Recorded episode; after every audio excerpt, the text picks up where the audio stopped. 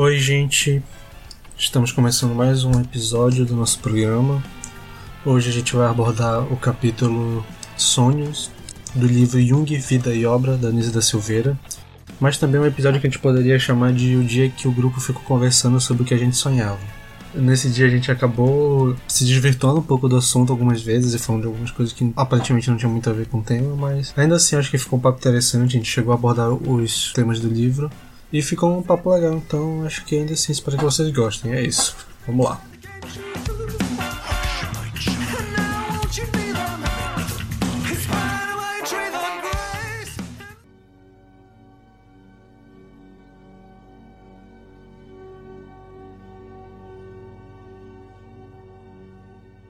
Aí, gente, boa tarde, né? Hoje a gente vai falar sobre o capítulo Sonho, né, do livro Anise. E aí, o que vocês têm a comentar sobre inicialmente do livro, o que acharam, como é que foi a leitura? É um capítulo curto e eu imaginava ter mais coisas e ao final eu tive a certeza de que talvez eu que não tenha os requisitos necessários para entender, porque eu não entendi quase nada. Parece que ela falou, falou, falou e não respondeu alguma das perguntas é... fundamentais que ela se propôs lá no início do capítulo. Eu fiquei meio decepcionada, eu, eu esperava mais. Aqui eu acho que o que eu queria falar é que basicamente mostra o quanto essa questão da interpretação dos sonhos envolve muito sobre a subjetividade do sujeito. Eu acho que fica muito difícil de tu falar sobre isso no papel. Não, pois é, achei interessante os exemplos que ele, que ele trouxe, que a autora trouxe, né? Eu, particularmente, não tinha tido contato ainda com esse conteúdo e alguns achei uma viagem assim bem, bem longa e bem distante da realidade, mas outros é, acho que me trouxe uma, até uma curiosidade para interpretar meus sonhos melhor, para observar mais, né? E tentar achar alguma resposta nisso. É isso por enquanto. Bem, a gente pode começar então com, logo no início, né? Ela dá três definições do que o sonho. A primeira é que o sonho é uma autorrepresentação espontânea sobre a forma simbólica da situação inconsciente. E a outra que é interessante também, que vai ser um contraponto com a teoria do Freud, que é o sonho é aquilo que ele é, inteiramente e unicamente aquilo que é. Não é uma fachada, não é algo pré-arranjado, um disfarce qualquer, mas uma construção completamente realizada. Eu não sei se vocês já tiveram contato com a, a teoria do, do Freud de análise de sonhos. Eu tive alguma coisa, mas eu não, não sou tão especialista assim. Eu li, li pouco, mas eu não cheguei a estudar especificamente sobre isso. Vocês chegaram a ver já? A gente viu em fenômenos psicológicos um pouco. O, assim, a principal crítica, como sempre, do, do, do Jung com a teoria do Freud, é que ele achava, a, apesar de muito interessante, ele achava a visão meio reducionista, que existe o análise de sonho do... Com, eu posso estar falando besteira, porque eu, eu não conheço tanto assim, mas pelo que eu entendo, a análise de sonho do Freud, ela é meio feita de relação. Tal coisa no sonho, ela vai significar algo meio pré-definido. Existe quase meio que uma tabela, assim, de, de significados que o sonho pode ter. E normalmente quer ele tem esse sentido de significar algum, algum desejo reprimido que tu teve, que tu tem. Aí Jung, pra ele, ele, não, ele com esse termo e vai, assim como a gente falou sobre o energia psíquica e libido, pra ele o sonho é muito mais complexo do que só o desejo reprimido de alguém manifestado de uma forma consciente. E assim como a gente tem vendo, basicamente, na boa parte do Jung, o sonho ele vai funcionar como uma ferramenta para equilíbrio entre consciente e inconsciente. Ele vai meio que passar algumas mensagens do que ele, do que o consciente está vendo de desequilibrado no, no, consciente. Essa é a, a básica assim do conceito de sono. Aí a gente pode tentar trabalhar mais um pouco em cima disso. É porque o texto ele meio que fala esse começo ao longo do texto todo, tipo é só reafirmando que é uma ferramenta autorreguladora e, e etc. Não, ele não explora, ela não explora muito mais do que isso. Que se você tem a carência de um lado e, e outro lado é muito hipertro, é, tem hipertrofia de outra coisa coisa, o sonho vai te mostrar isso. Se você tem problema com, com a figura paterna ou materna, isso vai ser é, mostrado nos seus sonhos. Se você é uma pessoa de tal jeito, a sua sombra vai ser refletida de tal forma. Então, o texto é todo muito voltado sobre isso, sobre essa autorregulação. Mas uma coisa que eu achei legal e que eu acho que a gente pode pular para essa parte é sobre os tipos de sonhos em si, né? Porque tem uma hora que ela começa a explicar, tem os sonhos de função prospectiva, sonhos de função causal, sonhos de função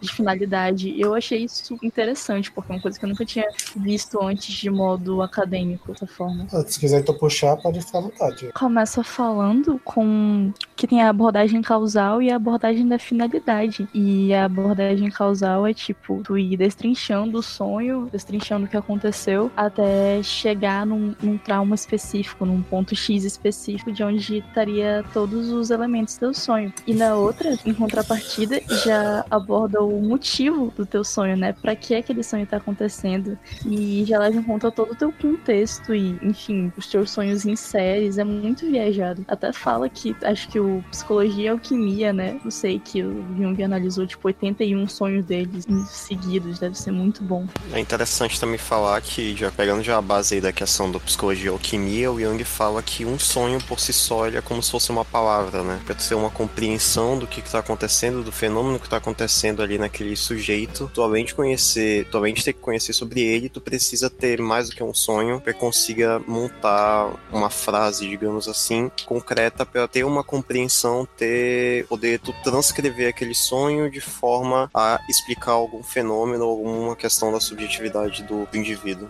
E aí volta para aquela coisa de ser muito reducionista e ir na, no Google e procurar significado de sonhar com um coelho e dar uma coisa muito específica, sem a gente analisar todo o contexto da situação e toda a tua experiência e etc. Uma coisa que eu achei muito legal quando eu assisti aquelas aulas da Casa do Saber, tem uma parte que ela se aborda em sonhos e ela fala, a professora lá que tá dando aula, ela fala que muita gente que pensa, ah, eu vi um filme de tal gênero uh, antes de dormir e aí eu sonhei com uma coisa parecida com esse filme antes de dormir. É um exemplo bem bom. E aí ela, ela traz, a, ela aborda o, a questão de se a gente tem um inconsciente coletivo tão vasto e se a gente tem um acesso a tantas coisas e toda essa herança é, histórica, toda a questão dos arquétipos, tudo, por que a gente sonharia com uma coisa tão pequena que é só sonhar sobre o filme que você lembra? Então acho que às vezes a gente interpreta as coisas de uma maneira muito pequena, mas às vezes é algo bem maior, é algo bem, bem mais vasto e, enfim, assim explorado que, sei lá, sonhei com isso só porque vi um filme assim. É, eu, das minhas leituras que eu tenho, assim, eu acredito que essa parte de sonhar com coisas que teve contato, é que acaba que essa imagem vira uma forma mais fácil de, de tu interpretar algum arquétipo, né? Então, se tu, tipo, tu tá com aquela imagem viva na tua cabeça, então ela vai ser uma forma mais fácil de simbolicamente o inconsciente mostrar algo, já que tu já tem aquela ideia formada, eu acho que vai ser mais fácil de tu interpretar o que aquele símbolo por trás dessa imagem que se formou por algo que tu viu vai, vai passar essa mensagem. Eu, eu tive um sonho recentemente que... Começou. Não, vai ser, hoje vai ser assim. Mas o sonho que eu tive é que eu tava. Que eu sonhei, assim, resumidamente, eu sonhei que o, o Babu do Big Brother lá veio e o pessoal aqui da rua pra jogar CS numa Lan House. Muito bom. Aí eu, eu, eu, tentei fazer alguma análise de como. Porque, tipo, eram elementos bem específicos. Era alguém, assim, famoso e tal, mas que tem essa figura meio de periferia, que é onde eu moro. E é um, um hábito, assim, meio de. que eu fazia muito quando era mais novo, que era ir com os amigos aqui da rua pra Lan House e jogar, ficar jogando. Aí eu tava tentando. É, tipo, é um elemento muito antigo, junto com um elemento de algo que eu tô tendo mais contato agora porque tá sendo bombardeado na internet tá? Mas eu tentei fazer uma análise, mas eu ainda não sou tão habilidoso ainda pra conseguir chegar no ponto certo ainda. Até porque minha memória é péssima pra sonho. Eu lembro dos meus sonhos. Eu acho que eu já até falei isso aqui, que eu, eu sonho muito. É, é insuportável até o quanto que eu sonho. Às vezes eu queria sonhar menos. E são muitas coisas, muitos conteúdos. Só que eu lembro, tipo, eu tenho capacidade de lembrar, mas eu não consigo chegar a conclusões. Eu rodo, rodo, rodo numa coisa, mas não consigo concluir nada. Mas. E acontece muita coisa da repetição. Quando eu parei pra prestar atenção, haviam cenários específicos, haviam pessoas específicas, haviam coisas específicas que sempre aconteciam. Então, é muito interessante observar que há um padrão de repetição e que nem tudo é tão aleatório quando você passa a prestar atenção. Mas eu não consegui tirar nenhuma conclusão muito grande sobre isso, mas eu acho muito interessante como essas coisas acontecem. Eu sonho muito, assim, com o que normalmente está acontecendo no dia, é, sobre coisas da realidade mesmo, né? E, por exemplo, eu tô lendo o conto da Aya e é uma história que tá é, mexendo muito comigo, entendeu? Sobre, tipo, não sei se vocês conhecem o livro e tal, mas fala sobre mulheres e como de um tema totalitário e tal. Então, então tipo, hoje, por exemplo, eu sonhei, tipo, estar todas as meninas que eu conhecia, inclusive da faculdade, e era capturada na biblioteca da UFAM e começavam meio que criavam um clube e meio que prostituíam a gente, é, estrupar, tal, as coisas, entendeu? E, e tava muito relacionado com a história do conto da Aya que eu tinha e eu acordei parada, porque no sonho ia muito libertar as, as pessoas, as meninas estavam comigo, né? Inclusive, eu tô justamente na parte a personagem, ela se encontra com a, com a amiga dela e tal. E ela, a, a amiga dela fala como ela tentou escapar, mas acabou não escapando e foi parar num clube onde meio que elas são objetos sexuais dos comandantes, entendeu? Isso ficou muito na minha cabeça e mexeu muito comigo. E no sonho eu tentava de toda maneira é, ver um jeito de libertar as meninas que estavam comigo. São todas conhecidas minhas. E não só essa questão, mas, por exemplo, eu teve um tempo que eu tava lendo de Allan Poe, né? E eu sonhava com as histórias todas do que eu lia contos do gato preto, de assassinar tudo. É muito assim, coisas que mexem muito assim comigo, que fica ali e eu acabo sonhando de noite. E eu não só sonho, como eu também falo de noite. Então, no momento eu acordei parada no meio da noite porque eu tô gritando, chorando, alguma coisa assim. Caramba, que doido.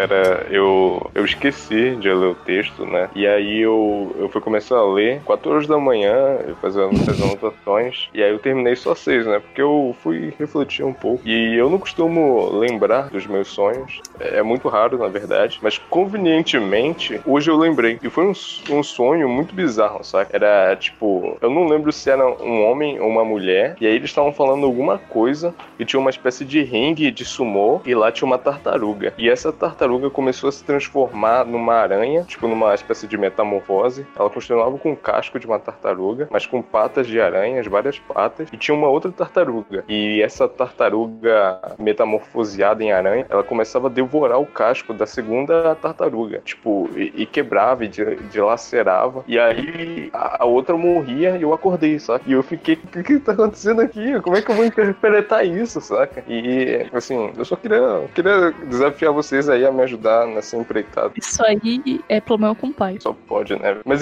mas o, o que a Heloísa falou é, um, é uma dúvida bem pertinente, sabe? Mas que o, eu acho que o texto responde isso quando ele fala sobre os sonhos grandes e os sonhos pequenos. E os sonhos pequenos são, quando nós, eu acho que eu anotei, é, sonhos são que dizem respeito né? é, a problemas ordinários da vida cotidiana, são os pequenos sonhos. Eu sonho muito com ônibus, por exemplo, porque da época que a gente ainda era livre, é, é, ônibus era uma uma coisa que eu sempre ficava muito ansiosa por ter, por ter horário de pegar e etc, por ser de noite e tal. Só que eu nunca tinha me dado conta que eu ficava realmente ansiosa com isso. E quando eu comecei a sonhar continuamente com horários que eu tinha que pegar ônibus, coisas que eu tinha que fazer para pegar ônibus, horário de ônibus, que eu passei a ver o quanto isso era presente e o quanto isso me afetava de verdade. De tipo, todo, no sonho eu tava vivendo uma aventura muito importante, fazendo uma coisa muito importante, mas tava tipo no fundo, caralho, eu preciso pegar um ônibus em tal horário. E isso me causava muita angústia. Só que no dia a dia eu não percebia isso, mas fui passar a perceber quando eu comecei a sonhar com isso.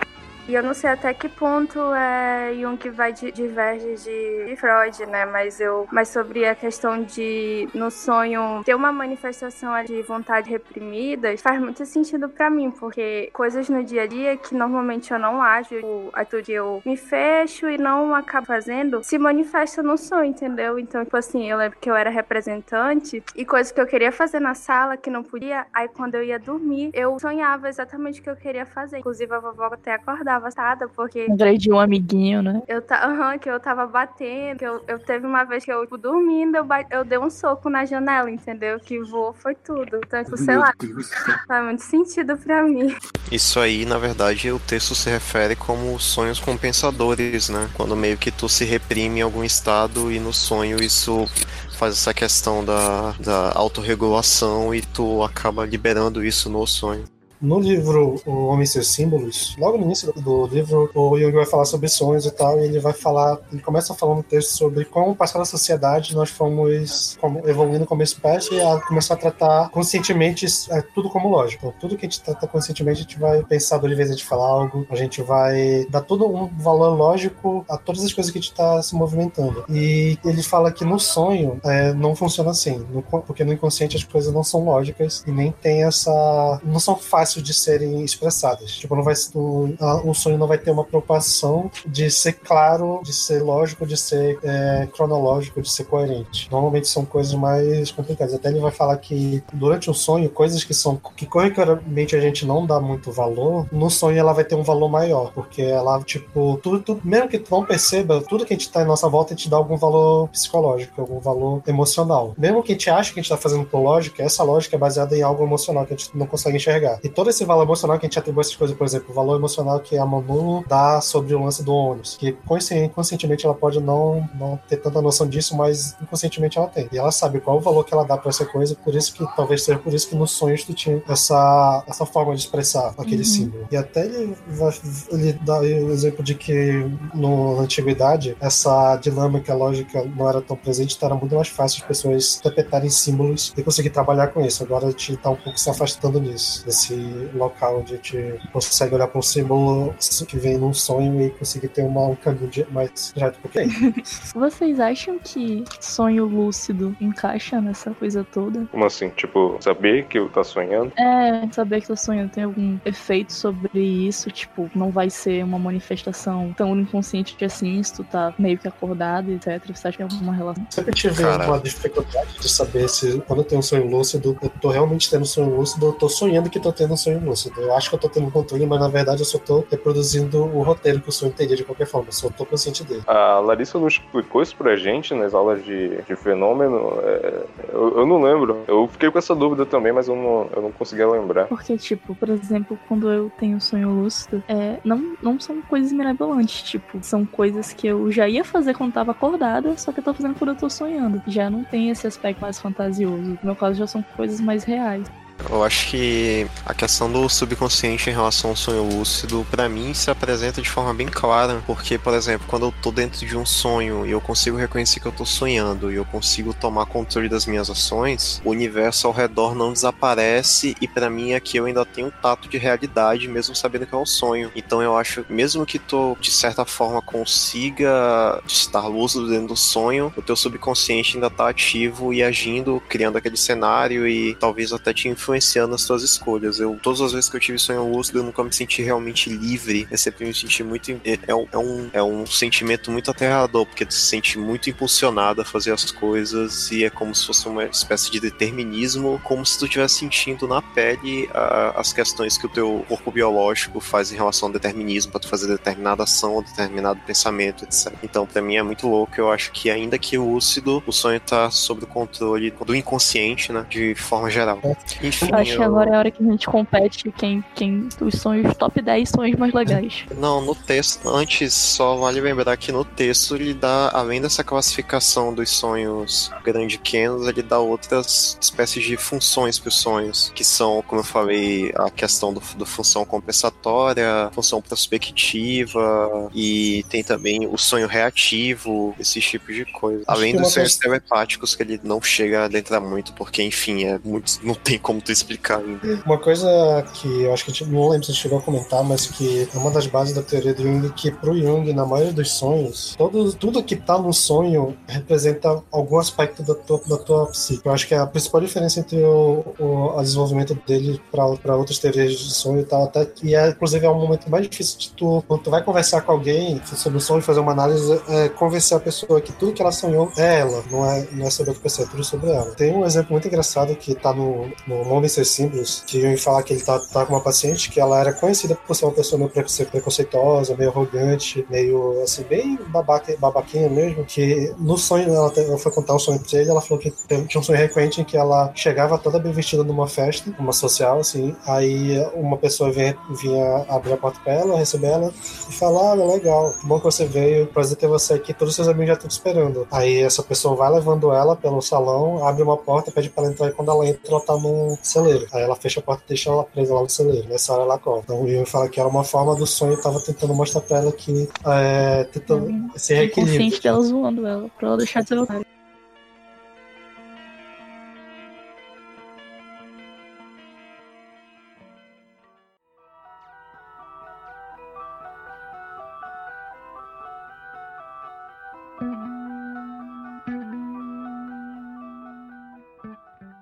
Começo o Renan tinha falado sobre a aplicação prática da interpretação junguiana dos sonhos. Isso foi uma dúvida, porque, pelo que eu entendi, é, os sonhos são, são representações diretas do inconsciente. Ou seja, o trabalho de interpretação do sonho é algo bem mais pessoal, porque tu tem, quer dizer, era para você ter um discernimento melhor sobre você mesmo. Então, no, no caso do exemplo que o Sander deu, a mulher, ela sabia que ela era um pouco preconceituosa. Quer dizer, ela, eu não sei se ela sabia, mas pode dizer que ela sabia que ela era um pouco preconceituosa e snob. E a partir disso, ela conseguiu interpretar o sonho e, com base no sonho, ela é, parou de ser e tudo mais. E começou, num, é, começou a, a dominar mais o seu próprio caráter. Então, talvez a interpretação do sonho seja só mais um degrau da individuação. E aí eu fiquei questionando por que, que a gente não aprende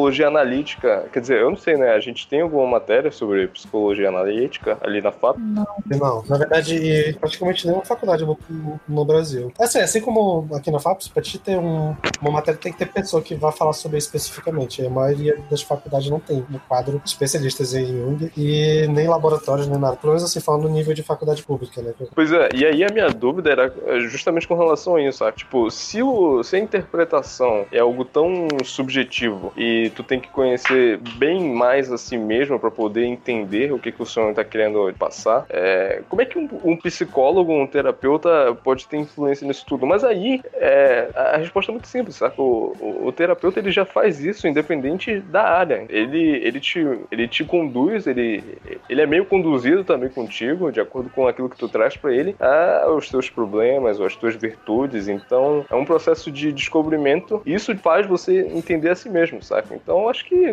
bom, a minha dúvida não levou a muito lugar, mas aí eu também não entendo porque que a gente não tem psicologia analítica. E foi isso. Tu auto-realizou a tua dúvida, tu auto-respondeu é. a tua pergunta. É, é, é, pode e... Carlos, é, na USP, na USP, né? Eles têm uma disciplina de, de Jung. Na verdade, você é, tem a matriz obrigatória, né? E aí na matriz obrigatória você já tem que fazer psicanálise Jung, que é Freud. E aí de optativas você vai escolhendo. E aí tem uma disciplina que é a psicologia analítica de Carl Jung, uma disciplina só para isso. E o pré-requisito é, é fundamentos da personalidade no quarto período. Mas aí é um é a USP, né? Eu acho que isso explica tudo. Mas algumas universidades têm núcleo de psicologia analítica. Eu acho que a UERJ tem também, a UFRJ. Mas é como o Sanders mencionou também, são núcleos de formação. A Sociedade Brasileira de Psicologia Analítica fica no Rio de Janeiro. Então, para você fazer uma especialização lá é muito mais fácil. E é muito mais fácil ter profissionais lá do que aqui no Amazonas, que a nossa grade de ecologia desde 2001, né? Bem, bem desatualizada e acho que não teria ninguém formado especializado nisso para ministrar uma disciplina somente sobre Jung. Até parece que é o, que, o motivo da existência desse grupo aqui, é só para tentar preencher esse, essa lacuna e talvez até incentivar a gente, assim, quando a gente se formar, a nós mesmos criarmos essa, essa demanda. Acho que é porque aqui no Amazonas, pelo menos, não seja uma abordagem que é, não é uma abordagem que é tão utilizada, né? Eu não, eu não sei qual abordagem aqui é mais presente. Eu acho que provavelmente a TCC, a terapia cognitiva, pela ser mais comum, mas eu acho que encontrar aqui pessoas especializadas é realmente bem mais difícil. Mas será... essa questão de não, não ter nos cursos tal.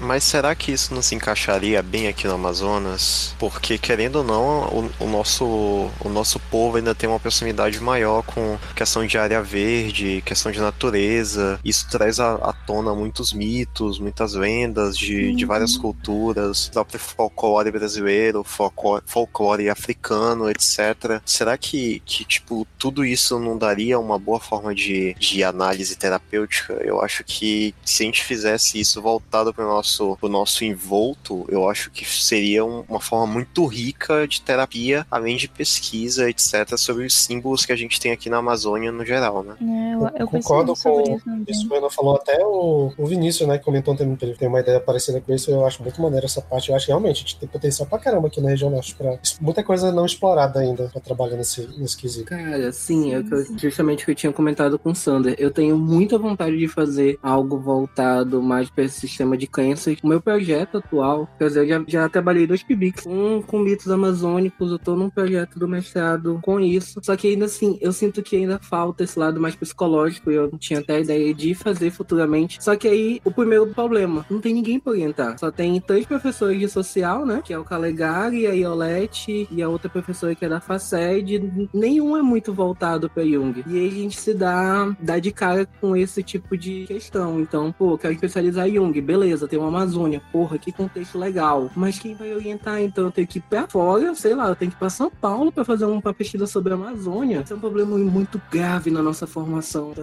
é que, quem sabe, um de nós consiga futuramente realizar e preencher essa lacuna. Seja o pioneiro no ramo, né? Gente, a gente tá divagando aqui um pouco, né, e tal, mas tem alguma coisa ainda do texto que vocês querem trazer? Eu ia perguntar se alguém já teve algum sonho, algum sonho com uma função perspectiva. Alguém já teve. Pois é, assim, é só lembrando que eu li o texto às 5 da manhã, então eu não lembro de muita coisa. é, me recorda aí. Então a Manu já definiu causalidade e finalidade. A compensadora são reações de defesas, autorreguladores de posições conscientes. Ah, tem os sonhos redutores também, que é justamente para causar um balanço na psique. A função perspectiva é encontrar antecipação de futuro, então doenças somáticas elas refletem-se refletem nos sonhos e o sonho dirá na sua linguagem simbólica quando a vida estiver em perigo. Sonho reativo, acontecimentos traumáticos que são revividos no sonho. Sonhos telepáticos não é muito bem definido. E aí a gente chegou a mencionar também os sonhos grandes e os sonhos pequenos. Pequenos dizem respeito da vida ordinária e os sonhos grandes têm uma significação mais profunda do indivíduo individuais ou coletivos. E a pergunta que eu fiz foi justamente sobre essa perspectiva de alguém ver nos sonhos que se encontra perigo ou tipo. É, foi, foi justamente essa que, que, eu, que eu tinha me identificado porque quando eu era pequeno, é, teve um dia que eu, eu sonhei que eu tava na rede da sala e aí a parede, a região da parede que circundava ali o, o gancho, né, em que você encaixava o, a rede e ficava balançando, ela, ele quebrava tipo, toda aquela parte saía da parede e eu caía no chão, né, e tudo mais. No dia seguinte, o ferro da rede rompeu, quebrou e eu caí. E por toda a minha formação, todo meu o, o, a minha aprendizagem teológica me levou a crer que eu tive uma revelação divina. Coincidentemente, essa foi a primeira e a única vez na minha vida inteira. O que também me levou a crer, pela minha formação teológica, de que eu era o mais perverso dos homens na face da terra, o mais pecador e tudo mais. E de fato, eu nunca mais tive durante minha vida inteira. E aí, ontem, lendo isso, eu comecei a fazer uma análise de forma mais lógica sobre isso. Eu era uma criança e, apesar de talvez alguns, algumas circunstâncias fugirem da minha, do meu discernimento consciente, as informações não escapam do inconsciente. Então, talvez algumas semanas ou alguns meses, é, por ficar balançando e, e, e, a rede e ali o, o ferro tá sempre em fricção, a alguém, ou eu mesmo, já teria constatado que estaria um pouco mais gasto. E isso talvez não tenha sido percebido conscientemente, mas ficou lá. E chegou um dado momento em que, dedutivamente, o inconsciente deve ter previsto que, cara, vai cair, entendeu? Vai quebrar. E a, consci... e a, e a coincidência é que isso aconteceu um dia depois de eu ter sonhado. Mas isso é um caso bem isolado. Tipo, se trata de algo que era palpável, saca? Dá pra você perceber que alguma coisa ia acontecer pelo uso. Você, você balançou tanto e aquilo desgastou e tudo mais. E eu acho que quando o Jung fala sobre esse tipo de sonho, ele vai muito além, saca? De, de, de coisas é, realmente não, não mensuráveis. Como, sei lá, o exemplo que, que ele deu da doença da mina que morreu, né? Tudo mais. E esse tipo de coisa. Então, bom, tudo indica que não sei. Cara, vale ressaltar que no próprio texto fala que esses sonhos aparentemente têm uma seriam injustificados e de certa forma proféticos, mas a explicação que é dada é que, como está diretamente no texto, é o que acontece é que longos processos subterrâneos precedem sempre a eclosão das grandes crises. O inconsciente dispõe de dados mais abundantes que o consciente, impressões subliminares, sensações, sentimentos, pensamentos ainda não aprendidos, aprendidos pelo consciente. Então, tipo, basicamente, se eu fosse analisar o sonho de uma forma cética, que é o que eu faço em muitas questões da minha vida, é, eu diria que provavelmente tu deve ter tido a impressão, vai ver o, o ferro da rede cedendo, ou então já estava rangendo estranho, alguma coisa. Tu ignorou isso de forma consciente, mas o inconsciente guardou aquilo para ti e tu acabou sonhando com isso. Então, tipo, é basicamente uma. Isso dá explicação de que o inconsciente acumula todas essas informações que não desenvolver indiretamente ao consciente a memória, né? E de alguma forma isso se sintetiza, como é uma das vertentes que explica o sonho também, é, que é basicamente fixação de memórias, etc. Durante a noite isso se, se organiza tudo certinho nas suas próprias gavetinhas e tu chega a essa conclusão perante o sonho. Eu acho que poderia ser isso. Mas, é, pois é, foi exatamente disso que eu tava falando. Foi é, experiências fenomênicas que fugiram à, consciência, mas estavam sendo sempre é, é, organizadas, é, desenvolvidas pelo inconsciente. Isso fugiu na, na perspectiva infantil, mas se, se revelou como representação num sonho. É, é isso aí mesmo. Você estava reforçando.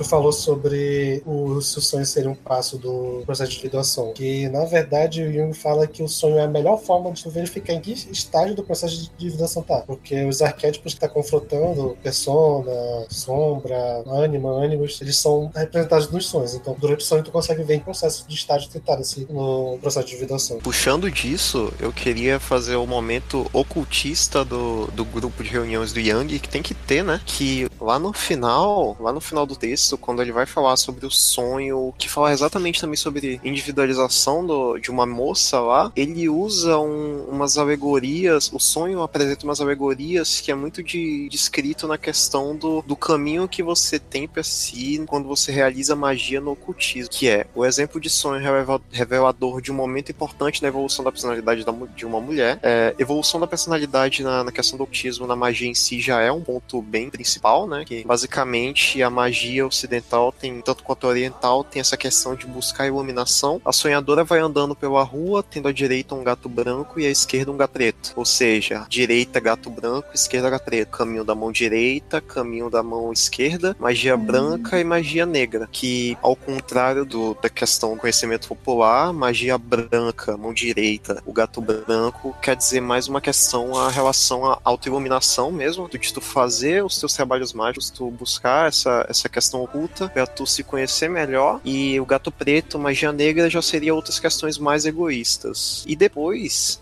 eu cita no texto também que neste sonho o gato preto representa forças instintivas, obscuras, submersas no inconsciente. No caso, eu imagino que instintivas é bem claro que seriam os instintos mais a pessoa, questão de autopreservação, egoísmo, etc. Enquanto o gato branco, pela sua cor, por sua subsequente metamorfose, que ele vai evoluindo, se transforma primeiro numa menininha, depois numa, numa moça mais, mais mais, adulta, etc., representa forças instintivas que tendem a aproximar-se da consciência do lado direito, trazendo-lhe sua significação simbólica. Ou seja, é tipo, pelo menos pela essa tese que eu tô criando, reforçando essa questão de que o caminho da mão direita, o gato branco, é, vai mais para essa questão de, de iluminação, autoconhecimento, desenvolvimento da personalidade, a forma de buscar uma personalidade completa, total. Ou seja, voltando novamente pro tema da, da discussão anterior, desenvolvimento do próprio self. Faz sentido.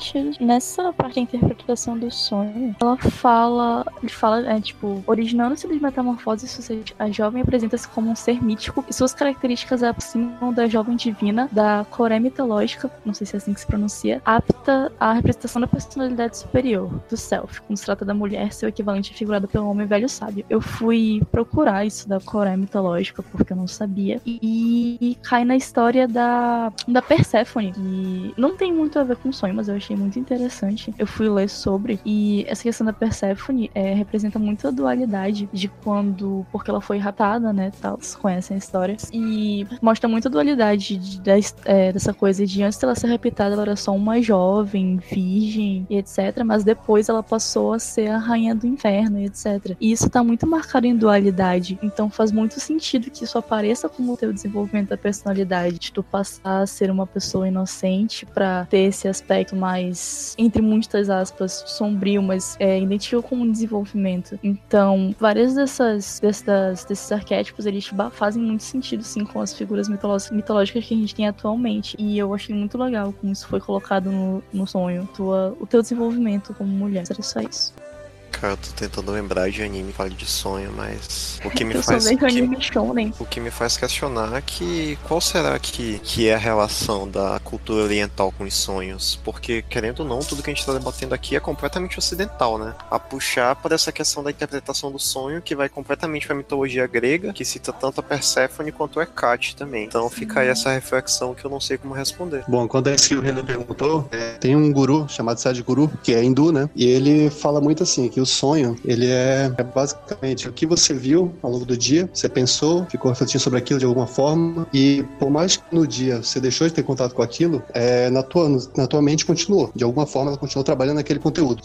E à noite é a mente continuando trabalhando para eliminar aquilo. Até meio que você pensou de dia e continua pensando de noite. No sentido de que se você tá consciente, se você não tá se deixando levar pelos pensamentos, você não sonha, porque a tua mente simplesmente descansa à noite. E falei que esse seria o objetivo. Engraçado porque é- vai bem do oposto do que o Yugi trabalha. Tem uma parte texto que ele fala que tu gasta muito mais energia não sonhando do que sonhando, energia psíquica. É, Eu não lembro exatamente qual era o contexto disso, mas eu já, eu já vi ele falando em algum lugar. É muito mais difícil não sonhar do que sonhar. O texto fala que basicamente é mais importante tu sonhar do que tu dormir. Com essas palavras, realmente, eu vou ver se eu acho aqui. Mas Olha, é, ne- nessa mesma parte ele cita, né, um estudo, e eu ia, eu ia procurar, porque eu fiquei realmente em dúvida, mas, tipo, era 5 da manhã, eu já tava muito louco, mas isso é algo que eu vou realmente procurar, porque eu não sei quando é que esse estudo foi desenvolvido, assim, é, a gente sempre sonha, a gente só não lembra. Então, eu não sei que tipo de, de relação, de analogia ele quis dar a entender com esse tipo de coisa, mas me despertou muita dúvida também. É, esse é um outro ponto, assim, que eu tava refletindo agora. Que é, por exemplo, quando o guru lá que eu mencionei fala que, que o objetivo é de não sonhar, será que é realmente não sonhar que ele tá falando no sentido prático?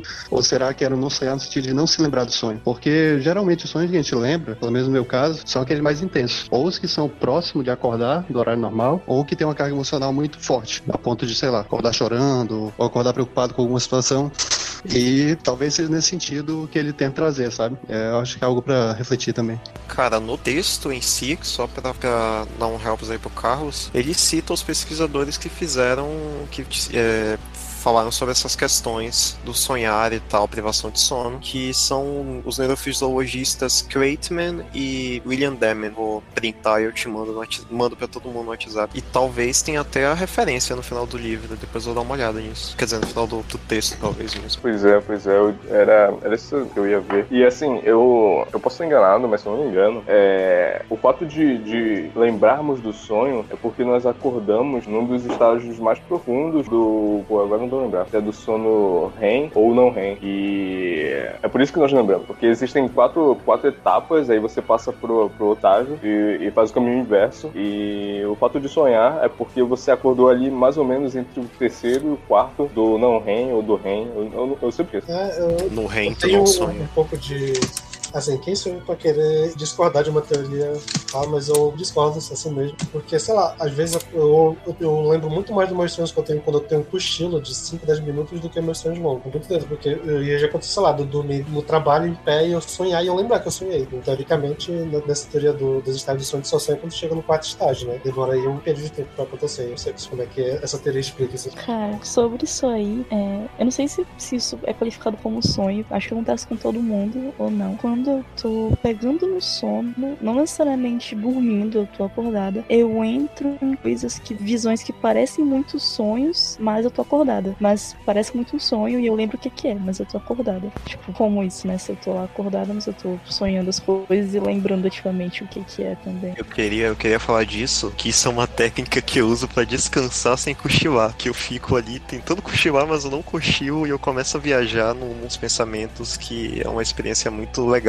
mas que, tipo, realmente acontece isso. Tu, tu vai pensando nas coisas, tu começa a visualizar cada vez de forma mais vívida, né? Chega a um determinado ponto que tu não tá completamente acordado, tu tá ali numa, numa situação meio de torpor, que tu se deixa levar por isso e parece que tu tá realmente sonhando, mas tu só tá pensando e é muito louco. Só que tu não tem controle do que tu tá pensando, né? Só tipo. Não, tu, tipo, tu, tu começa tendo controle, depois tu entra nesse fluxo e tu vai ladeira abaixo até onde tu, tu não consegue mais controlar. Eu não começa tendo controle, não. Começa, tipo, sozinho. Só vem do nada. A questão é que eu, eu acho que nesse. Eu, eu, entendo um pouco o que o Renan tava falando, porque eu não considero isso sonho. É, é como se eu tivesse meio acordado e aí eu, eu começo a pensar. Isso é como se fosse uma metamorfose do meu pensamento na expressão de um sonho. Então, aquilo que eu quero. Ah, eu quero. Eu queria estar é, na Disney. Aí eu começo a sonhar que eu tô na Disney, mas eu não tô sonhando. Eu tô naquele linear da consciência pro sono, que seriam, no caso, uh, o primeiro e o segundo estágios do, do não reino, do reino, nunca lembro.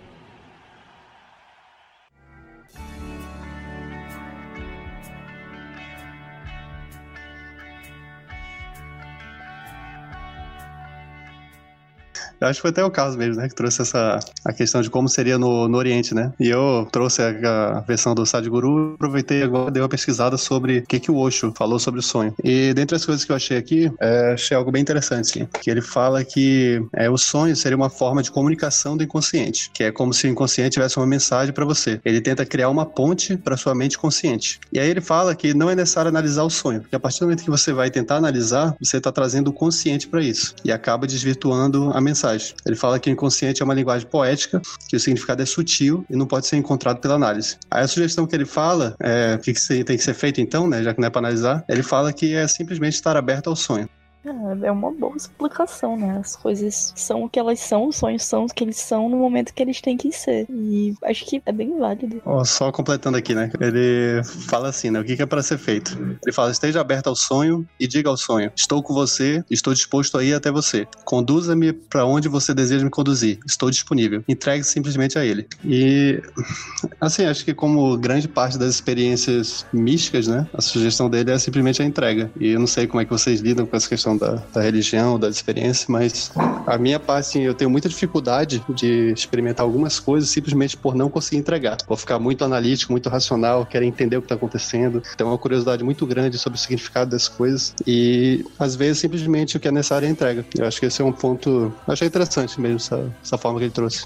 Cara, é meio. É um pensamento meio kantiano, né? Tipo, o sonho como sendo a coisa em si e a interpretação humana como o mundo, o mundo sensorial, o mundo dos fenômenos, o mundo das interpretações humanas. E a, a nossa interpretação foge do que seria a coisa em si. É, no caso, nesse caso, o sonho. Ah, mas dá para fazer um paralelo até mesmo com o que a gente já estudou sobre Yang, né? Porque partindo do pressuposto de que a linguagem do inconsciente é o símbolo e uma das únicas formas que a gente tem de se conectar com essa linguagem através dos sonhos, e partindo do pressuposto também que se tu consegue compreender totalmente a carga semântica de um símbolo, aquilo deixa de ser um símbolo, dá pra tu tirar meio que essa, essa percepção também de que deve.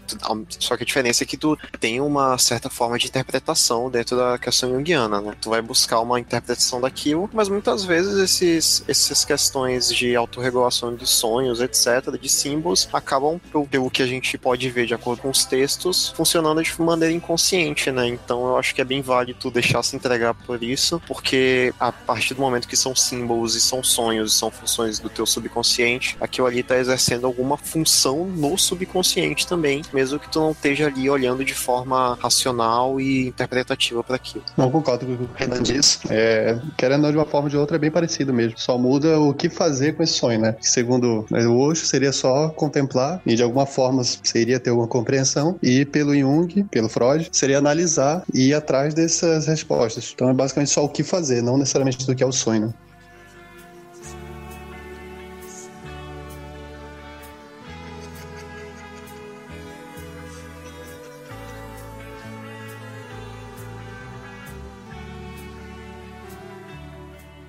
Bora, bora começar a interpretar os sons agora. Eu só quero. Eu vou começar a falar aqui do Renan Explain. Primeiro, eu, eu vocês já. Não sei se vocês notam, mas hoje em dia, dos sonhos que eu lembro da minha infância, eu consigo notar claramente essa função reguladora dos sonhos. E atualmente, é, já entrando aí no, no, no, tema coronavírus, né? Questão de, de relação à saúde pulmonar, eu, eu fumava, né? E aí já tem uns 26 dias que eu, que eu tô evitando fumar, etc só pra piorar caso eu venha ter algum alguma, alguma complicação devido à doença. E o que tá me acontecendo é que quase toda noite eu sonho que eu tô fumando ou eu compro uma carteira de cigarro e aí, tipo, logo após isso eu tenho uma extrema culpa e eu acordo. É um, uma questão muito interessante.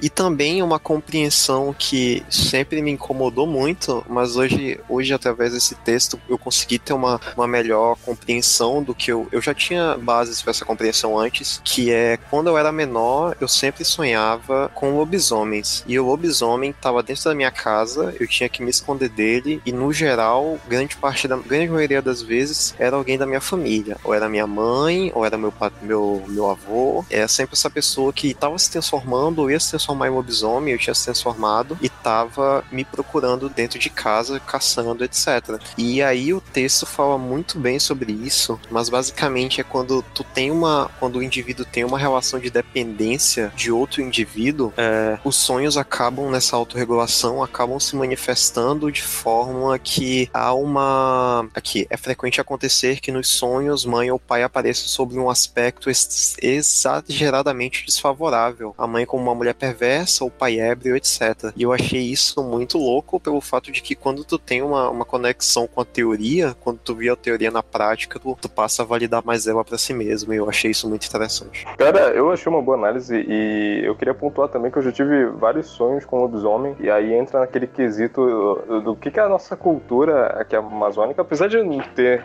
pelo menos que eu saiba, nada envolvendo o lobisomem. Não, na verdade, até não, não sei. Mas, tipo, já é um, um adendo aí de como a gente poderia trabalhar a psicologia analítica nesse nosso contexto. O lobisomem é uma figura presente tanto na, na mídia, né, quanto na, na cultura popular em geral. Aqui no Brasil ele, ele tem várias variações, etc. Eu já, dei, eu já li bastante justamente porque esses sonhos me levaram a ter uma aproximação maior com as lendas e tudo mais, tudo que envolve o lobisomem. E eu já li bastante, são várias as origens, inclusive de Portugal, que acabaram vindo pro Brasil e tem várias multifacetações. Algumas a gente, eu esqueci agora, mas aqui, aqui no Brasil a gente tem um, um ser que ele é, ele é tipo um lobisomem, só que eu não sei, mas é, são diversas variações. Tem lobisomem com cabeça de porco, tem, tem pessoas que se transformam em bodes e acabam se, se assumindo meio ali que a mesma a similaridade com o lobisomem. Então, tipo, é uma coisa que tu vai achar em todo o território brasileiro, e inclusive aqui no Amazonas tem várias lendas que,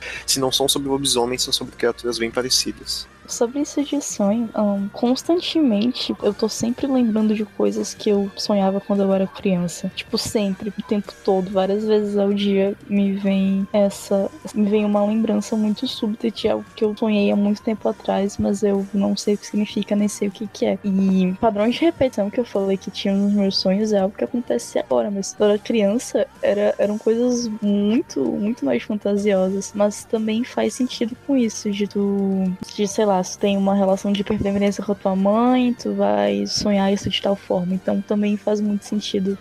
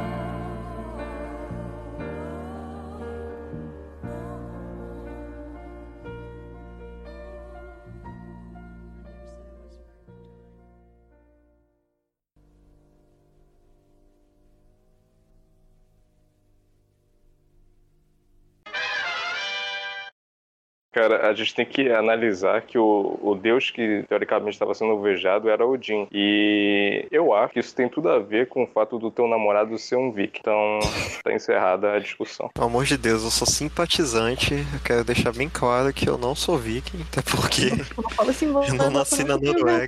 Deixa eu quicar o Renan aqui rapidão pra ele ser. Viking moderno aqui não, pai.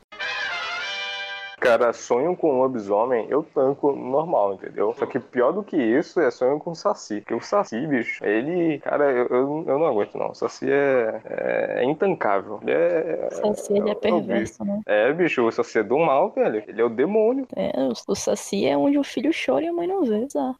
Não só o Saci, como outras criaturas aqui da, da nossa cultura, né? Curupira também é. Eu imagino que as pessoas que sonham com as com lendas amazônicas deve ser uma coisa bem aterradora. Mas o, a questão do Curupira não, não tem algo envolvendo o cachaça. Então, automaticamente, velho, pode levar em consideração aí que alguém tava bêbado na história. E aí é conversa de bêbado, moro? É sempre um tio ou um brother. Então, o Saci, ele é quase que um companheiro de bar. Ou, o Saci não, o Curupira. Então, o Curupira, ele é, ele é brother, entendeu? É aquele que tu encontra no mato e tu, porra, e aí, mano, toma aqui, ó. E um não mata, ele te mata, né? Não mata não, Cara. pô. Mata de, de diversão, de corote, entendeu? É amizade. assim. Eu não Eu sei acho que o lenda tu Curupira tá é mais perigoso que o Saci. Eu não sei que lenda tu Não, tá lendo, mas o, o Curupira é o cara que anarquiza os caçadores na floresta. Ele é não. É, ele esconde as trilhas, ele, ele faz trilha com os pezinhos, os pés eles são pra trás justamente porque ele cria trilhas falsas pros caçadores se perderem na floresta. E ele É mata pra os é, caçadores. não, pô, é pros caçadores ficarem presos na floresta pra todo mundo beber junto. Vocês, vocês não estão entendendo o X da questão.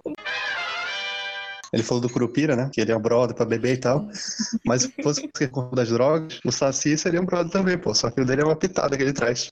É verdade. Cara, cara, toda criatura da lenda amazônica, o bicho fuma, pode ver. Matinta Pereira, Saci, a Cuca deve fumar também. Todo mundo fuma no, aqui na Amazônia. Tô errado. Não sei se vocês já tiveram alguma experiência com, com algum ritual indígena, mas é, nos rituais espirituais deles, eles usam vários tipos de substâncias, desde rapé, é, própria ayahuasca, é, e entre outras, né? Gente, E algumas delas Eu, eu vou são- parar de gravar já, tá beleza? Eu só falo de drogas, né?